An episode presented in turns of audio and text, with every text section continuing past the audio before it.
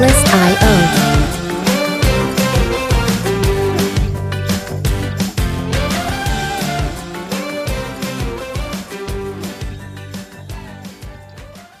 Hola a todos, ¿cómo están? Aquí Eder Quintero de FinClub Ecuador en un nuevo podcast, eh, una vez más con Aaron Alvarado. ¿Qué tal, Aaron? ¿Cómo estás? Hola, ¿todo bien? De nuevo aquí con FinClub y vamos a hablar sobre un tema súper importante. Queremos empezar el mes de julio hablando de la situación del país y bueno, cuéntanos un poquito más sobre el tema. Sí. Bien, vamos a hablar hoy acerca del un poco acerca del primer mes de, gobierno de, Guillermo Lazo, ¿no? Eh, ¿Qué ha pasado? ¿Cuál es el, contexto o la situación en la que se encuentra el país actualmente? Vamos a darles un breve resumen y un breve repaso de todas las, de todas las situaciones que se han presentado durante este mes y, y unos días que, que, ha tenido Lazo en el gobierno. Eh, este es el episodio número 19 y bien, empezamos. A ver, bueno, entonces, primero que, nada, vamos a, quiero, esto no, no vamos a, a, mostrarnos como que estamos de un lado o del otro, sino que totalmente imparciales, porque vale la pena que recalcar que sí se han hecho cosas, que no se han hecho cosas y que realmente no se puede estar de, de un lado o de otro. Y, y, hay que siempre criticar, que es lo, lo, lo que hay, y siempre apoyar también en lo que esté bien. Entonces, bueno, por ejemplo, este, esto no es cosas que ha pasado con Lazo necesariamente, pero es un poco el escenario de lo que ha pasado con el país eh, estos meses. Este, empezando por el tema de lo que pasó con Perenco hace, hace unos días, hace, bueno, hace un mes aproximadamente, fue el 14 de junio más o menos que se dio el fallo, eh, que básicamente nos toca, bueno, estamos complicados económicamente, eso lo sabemos, y básicamente, además de eso, tenemos que pagarle a dos empresas más billete. Eh, el caso de Perenco, una eh, petrolera francesa, eh, viene de, de, tiempo atrás, de, de, 2007. Viene de cuando Correa todavía estaba en el poder. cuando Correa, por un decreto ejecutivo que hizo y simplemente, simplemente lo tomó, simplemente lo escribió, lo envió y le quitó la participación sobre el excedente a Perenco, sobre el excedente de, de, los precios de venta de petróleo. Entonces, le quitó, de forma que antes el país tenía 50% y él decidió que simplemente a partir de, de hoy ya no iba a ser 50% para el país, sino 99% para el país y 1% para los demás. Eh, bueno, Perenco demandó al país, eh, hubo por, porque se violó el tratado bilateral y todo el tema, y bueno, lo cierto es que hoy eh, nos toca pagar 374 millones de dólares. 374 millones de dólares, sí. Entonces, básicamente, no sé dónde vamos a sacar esa plata. Porque además de eso, tenemos el caso de Merck. El caso de Merck, que fue un caso que lo mencionamos en FinClub. El caso de Merck, eh, que Ecuador está buscando, bueno, para el caso de... Que, de, es incluso más viejo, ¿no? o sea, viejísimo. Mucho más, del 2003. Ecuador para Perenco está haciendo un plan de pagos porque definitivamente no puede evitar el pago. Claro. Para Merck, eh, Ecuador sigue apelando. Ya intentó dos veces sin éxito, ahora sigue eh, por tercera vez tratando de hacerlo. Pero eh, esto está en la Corte de la Haya, en, la, en un proceso de arbitraje. El caso fue básicamente del 2003, simplemente lo que pasó fue que se le vendió un terreno a Merck una planta de medicamentos. Una planta de medicamentos. Una planta de medicamentos que, y todo un terreno donde estaba esta, esta farmacéutica que era, se llamaba Profar, que es de Ecuador. Lo cierto es que hubo una disputa legal entre Merck y Profar por el tema de, de la planta, en el cual, el cual se hizo, o sea, se, se, se, se, se trató aquí, en las Cortes Nacionales. Obviamente el Estado ecuatoriano se puso a favor de Profar y pues Merck asumió o alegó que había favoritismo, no se, no fue, no fue, exacto, no fue imparcial. Entonces simplemente decidieron que, que ganaba. Por lo tanto, Merck decidió demandar. Eh, lo cierto es que hoy en día Merck ganó y tenemos que también pagarles 44 millones de dólares más. Um, sumamos las dos, son casi 200 millones de dólares que tenemos que desembolsar. Bueno, esperemos que Merck puedan hacer un buen arbitraje y podamos salir de esa. Pero bueno, en cual, otro caso que también es económico, que también quiero aclarar y que quiero contar, es el tema de los subsidios, el tema de los combustibles, que viene desde octubre del 2019. Ya conocemos el caso. Y bueno, ahora ya no hay marchas y protestas como en octubre del 2019, pero igual se sigue tratando el tema. La, la gasolina ha seguido subiendo poco a poco, el diésel también. Y bueno, este, el subsidio es algo que se, que se está tratando de quitar para poder generar un poco de dinero para pagar, en primer lugar, esas dos deudas y en segundo lugar, la deuda externa, que es el país está demasiado endeudado y debemos plata por todo lado. Entonces, básicamente, los precios tendrán que, que liberarse para que empiecen a subir y bajar de acuerdo a la cotización y de acuerdo a, a las leyes financieras internacionales, oferta-demanda y simplemente así funcione. Obviamente el petróleo en Ecuador está subiendo, estuvo en 75.32, me parece que fue el máximo y fue uno de los máximos históricos desde el 2018. Este, esto causa también que la gasolina se ponga un poco más cara. Entonces, acompañado de los subsidios, el quitar el subsidio, más un poquito la inflación y un poquito el tema de, de la subida del petróleo, va a ocasionar que esto suba eh, y que ya haya subido entre 50 centavos eh, el diésel y más o menos 30 eh, centavos la extra y la super me parece que estuvo entre, mm, creo que 12 o 20 centavos. tal vez esté equivocado en el tema de la super, pero en la extra fueron 30 35 centavos y en la diésel fue 52, 53 centavos, que fue lo que subió. Entonces, eso con respecto a lo económico y con el tema del petróleo, con el tema de todo esto. Ahora, vamos, quiero, quiero, a partir de esto de la economía se puede determinar lo que pasa con empleo, deuda y con riesgo país. Este, entonces, cuéntanos un poco cómo, cómo va funcionando el, el tema hasta ahora, cómo está el escenario que, que el Guillermo Lazo, ya un mes de estar en gobierno, tiene que enfrentar en cuanto a deuda y a todo esto. Bien, primero, primero eh, decir que recalcar que el famoso efecto Lazo, que no fue más que una campaña de marketing político, eh, no, no es que ha sido del todo, del todo verdadero, porque es casi imposible cambiar el rumbo del país, obviamente, en solo un mes o en solo días después de haber ganado unas elecciones.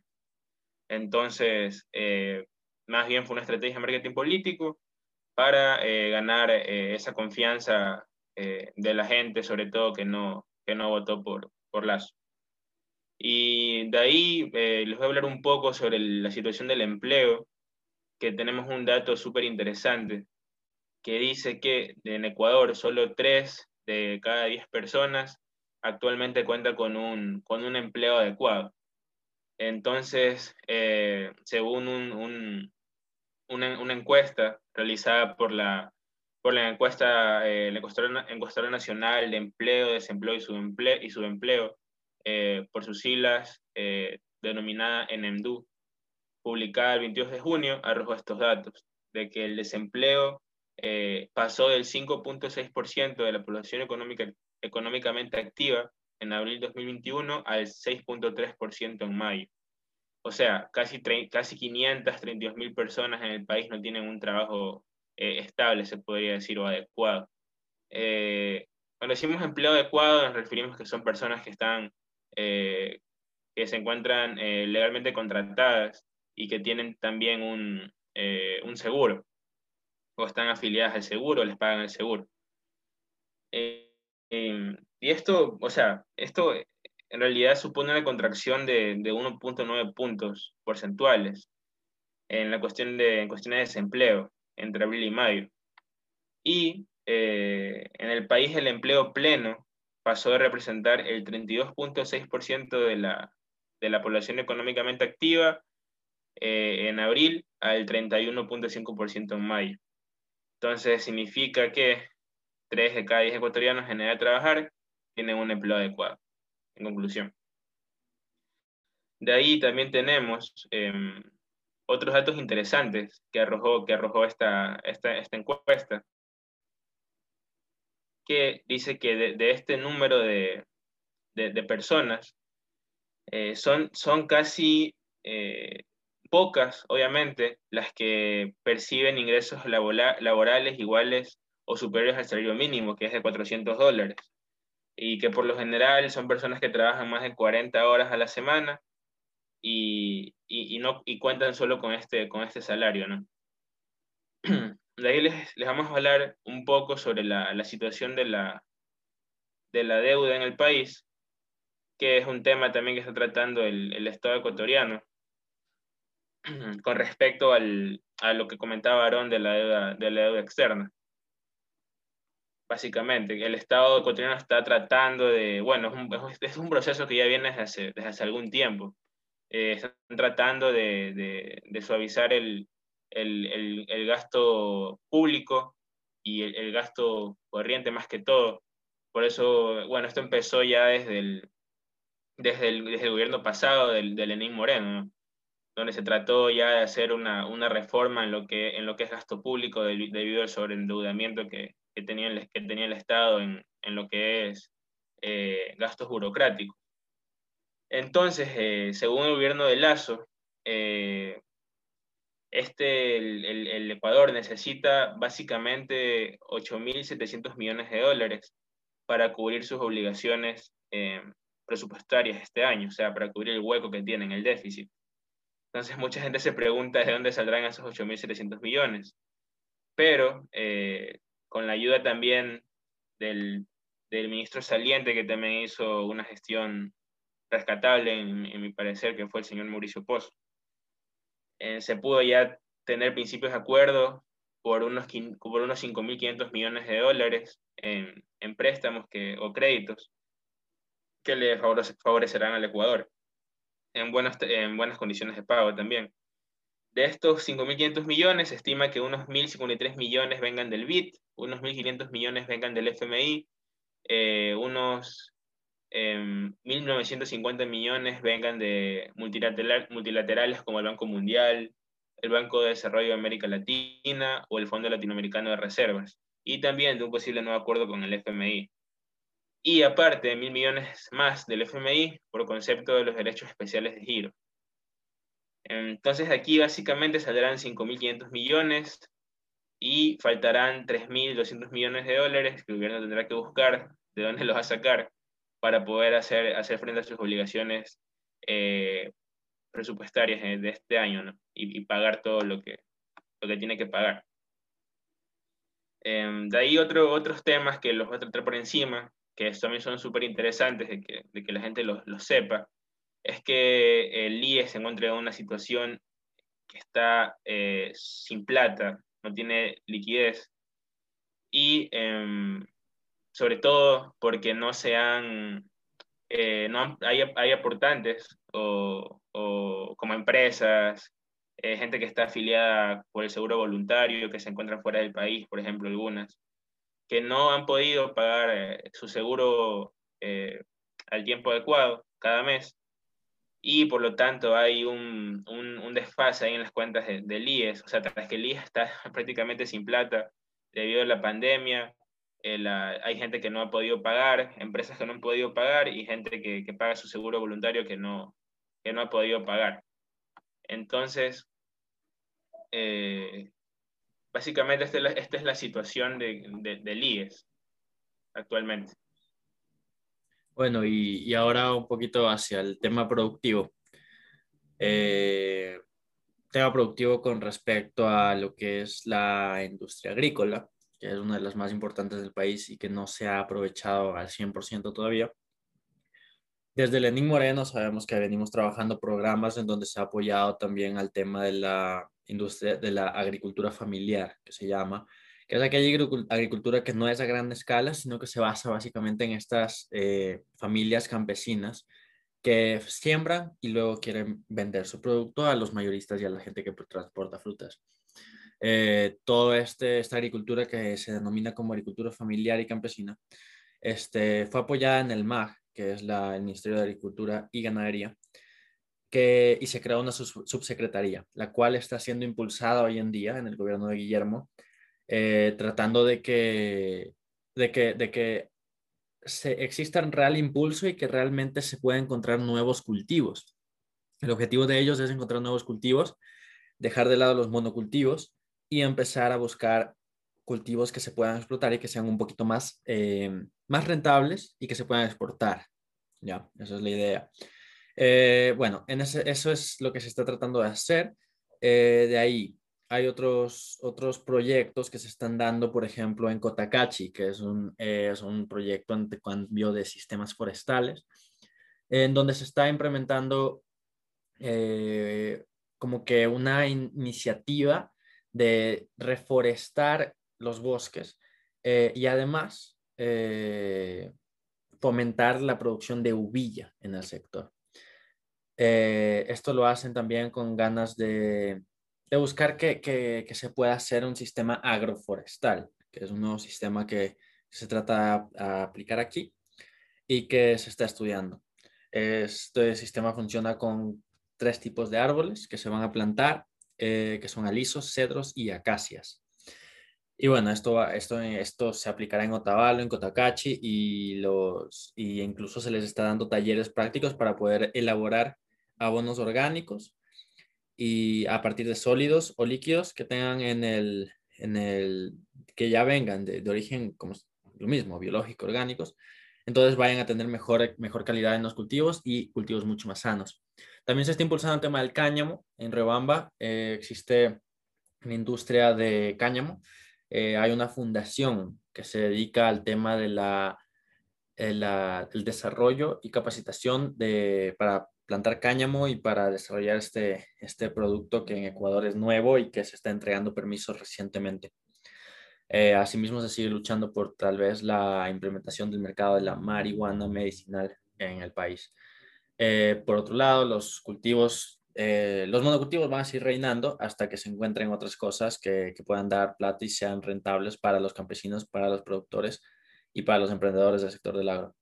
Eh, entonces, se están buscando cosas, hay en universidades de Riobamba, hay en universidades de Quito y se está implementando en todo lado, así que esperamos que este sector se pueda desarrollar de forma que Ecuador tenga más productos para ofrecer al mercado.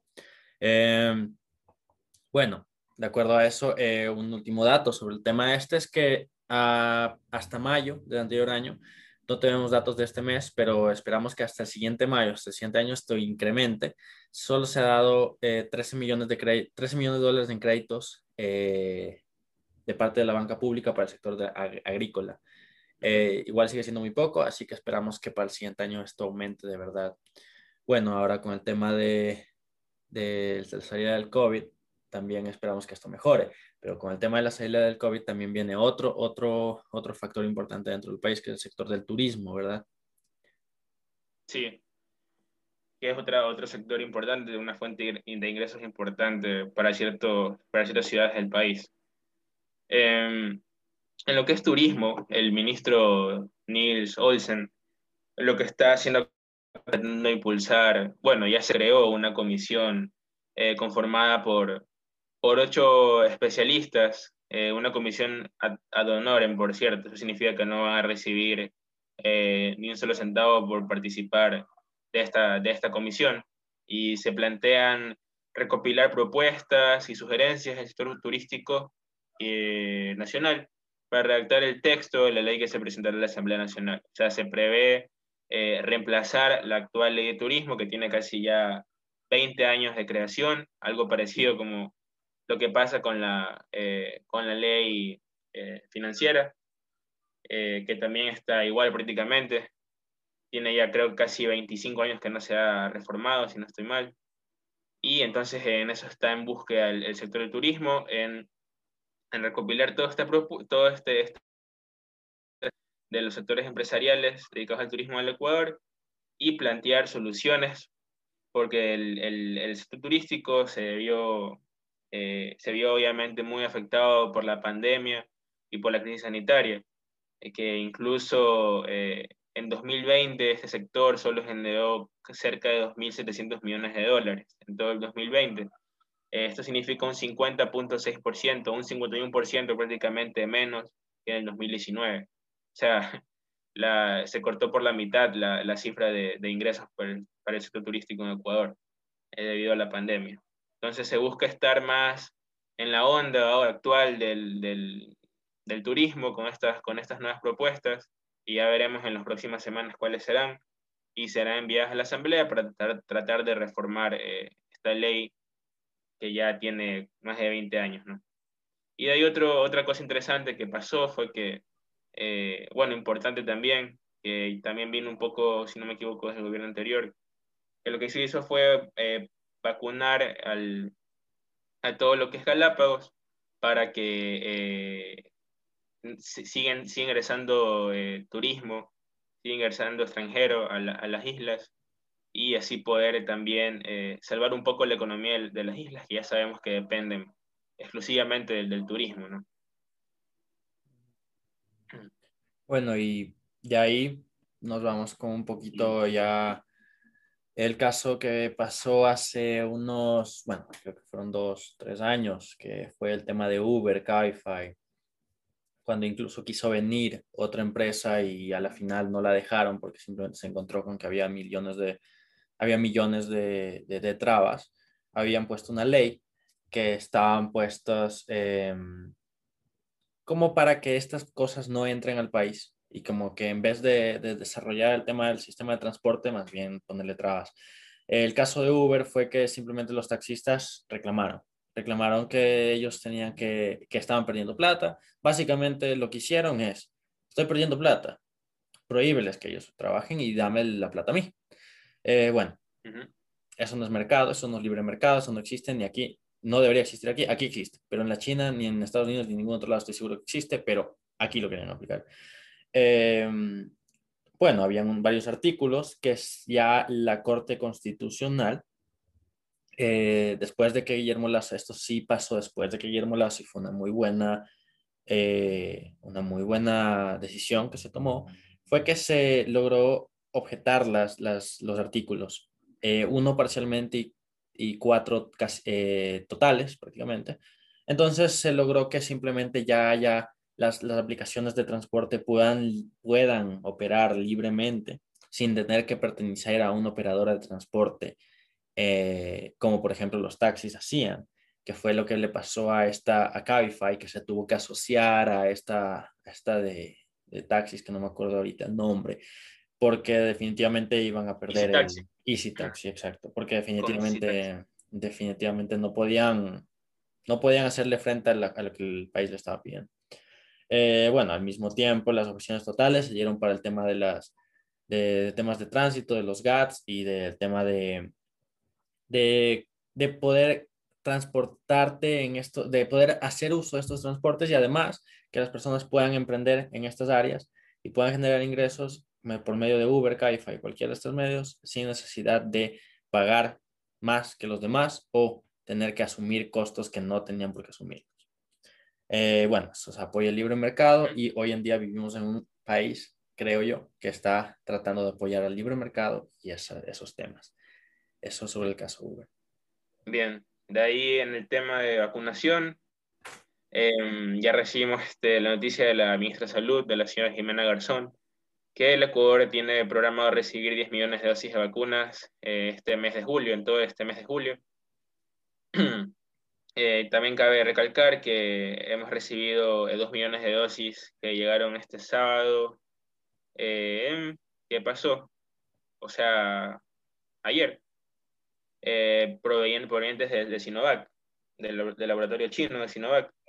Y con esta el Ecuador contabiliza 8, casi 8 millones mil dosis o vacunas entre Pfizer, Sinovac y AstraZeneca para la campaña de inmunización que, que ha adelantado el, el, gobierno, ¿no?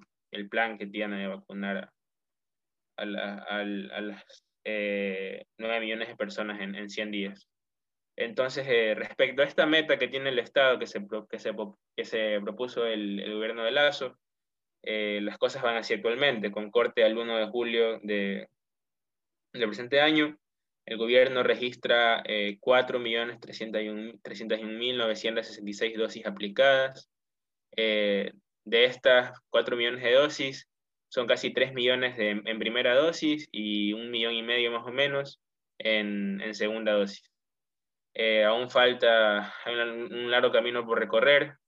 Y bueno, con estas llegadas de las vacunas que se planea recibir eh, durante todo este mes, que son cerca de 10 millones, y que la gente también vaya a vacunarse, se espera que, que el plan se pueda cumplir, ¿no? Entonces aprovechamos también para decirles aquí desde FinClub que, que por favor se vayan a vacunar, que es la única forma en que todo esto pase de una forma más, más, más rápida, ¿no? Y, que sea, y esto ayudará a todos porque se, se reactivará el comercio, se reactivará la economía, el turismo interno, que es súper importante para sectores eh, como Esmeraldas, eh, Santa Elena, en Manabí. Entonces, eso, si tienen la oportunidad de vacunarse, ya que lo hagan, sin dudar. Claro, y también por el hecho de que, bueno, hubo, recientemente salió por ahí una noticia que decía que quizás no vayamos a volver a clases presenciales eh, absolutamente nadie. Eh, por lo tanto, entonces quizás todos, si nos si hiciéramos caso y pusiéramos de parte y nos vacunáramos, eh, porque sabemos que tienen un efecto después de vacunarte, sí, pero no es tan importante como el efecto que va a tener a no, cuando, cuando ya después no tengas el peligro de morir por el COVID. bueno, Ahora, eh, con eso de Pfizer que trajo, creo que se ratifica un poquito el, el tema de nuestra relación con Estados Unidos. Pues eh, para, este, para el 15 de junio del 2021 se, se logró importar, de, o sea, Estados Unidos logró importar casi un, un billón de dólares de, de producto ecuatoriano. Así que básicamente Estados Unidos sigue siendo el primero, sigue siendo el, el el, líder en cuanto a, nuestro, a nuestros socios comerciales y lo que reciben que son camara, camarón, banano, flores, cacao y pesca fresca. Después de Estados Unidos viene obviamente este, China y también está Europa. Europa está antes de China, perdón, claro, tiene un, eh, que registró un incremento de 3% sobre lo que estaba, lo que se estaba enviando, lo que se estaba exportando.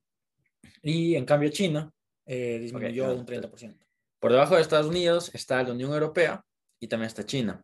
En, en el caso de la Unión Europea, eh, la Unión Europea logró registrar un 3% de incremento en cuanto a las relaciones comerciales. China, en cambio, eh, disminuyó. Recordemos que con China tuvimos unos casos un poquito especiales con el tema del camarón, que supuestamente fue infectado con COVID desde Ecuador, y no se sabe si fue una mala campaña de China para querer decir cualquier cosa o realmente fue de verdad. O bueno, pero según las noticias pasó lo que pasó y podemos saber que creo que se han deteriorado un poquito las relaciones con China. Eh, ojalá si fuera con deuda y nos perdonasen deuda. Pero bueno, mm. en el caso de, sabemos que Estados Unidos está, está tratando de, de firmar un tratado con nosotros desde hace rato eh, nos hemos hecho los difíciles, pero esperemos que ya con Guillermo logremos un avance en estos tratos y logremos, logremos eh, desarrollar un poquito el comercio con, con, estas, con estas potencias que son súper importantes tenerlas como aliados.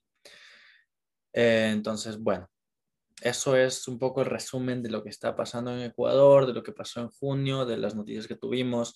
Tal vez no, no está todo lo que pasó, sí, pero hay millones de cosas que han pasado en cuanto a cambios de lo que ya ha venido pasando desde el gobierno de, de, Lenín Moreno. Realmente no se ha tomado una, una nueva carta en el asunto en, en algunas cosas y recién está empezando Guillermo Lazo el gobierno, así que no esperemos que en un mes haya muchos cambios.